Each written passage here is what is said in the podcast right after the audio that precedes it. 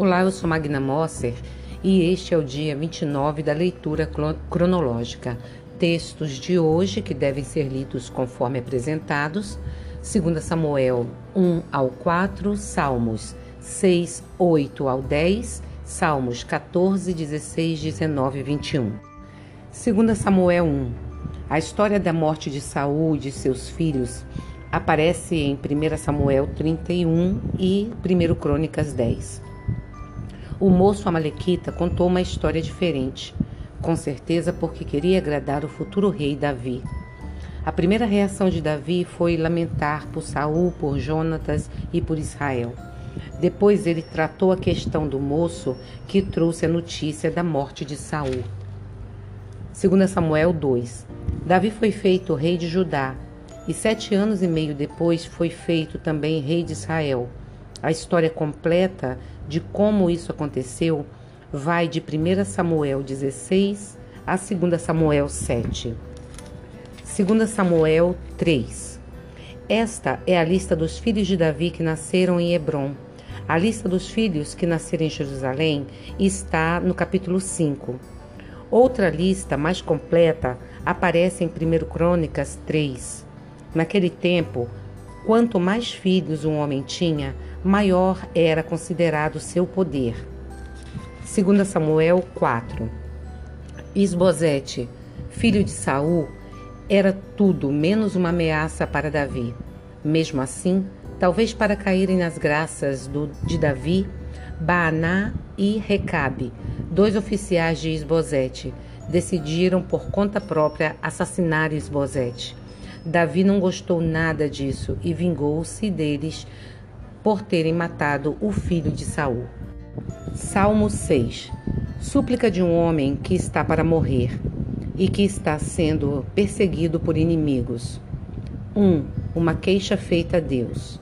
2. Um pedido para ser salvo da morte. 3. Sofrimento e lágrimas. 4. Certeza da resposta divina. Na tradição cristã, este é o primeiro dos sete salmos chamados de penitenciais.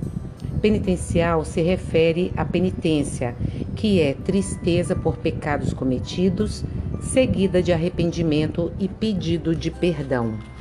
Salmo 8. Hino de louvor. 1. Grandeza de Deus. 2. A posição elevada do ser humano na criação. 3. Louvor ao Criador. Salmo 9 súplica, em que um homem pede ajuda contra inimigos cruéis.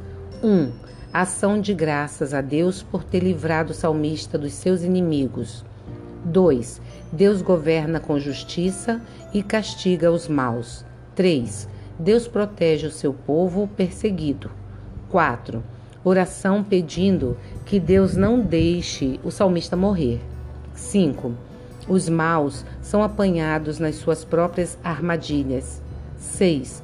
Pedido para que Deus castigue os maus. Salmo 10. Continuação da súplica.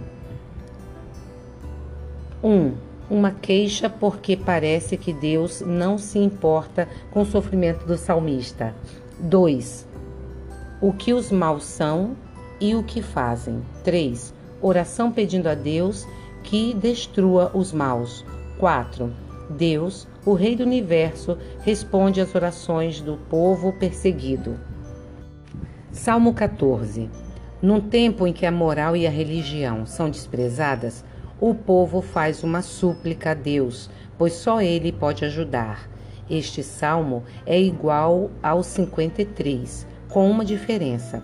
Aqui se emprega o nome Senhor e lá Deus. 1. Um, o pecado e a corrupção estão em toda parte. 2. Deus castigará os maus e protegerá os que são perseguidos. 3. Esperança do futuro. Salmo 16. Hino de confiança. 1. Fé no poder e na bondade de Deus. 2. Viva na companhia das pessoas que são fiéis a Deus e longe das que são idólatras. 3. Bênçãos de Deus para o salmista. 4. Gratidão pela presença e proteção de Deus. 5. Deus livra o salmista da morte e lhe dá felicidade. Salmo 19.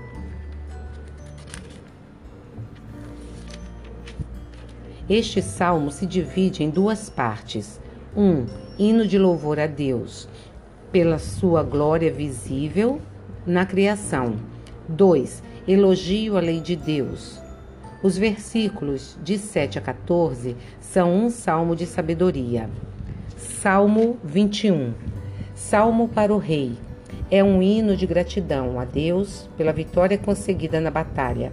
Este salmo completa o Salmo 20, mas também pode ter sido usado por ocasião da coroação do rei. 1. Um, bênçãos de Deus para o rei.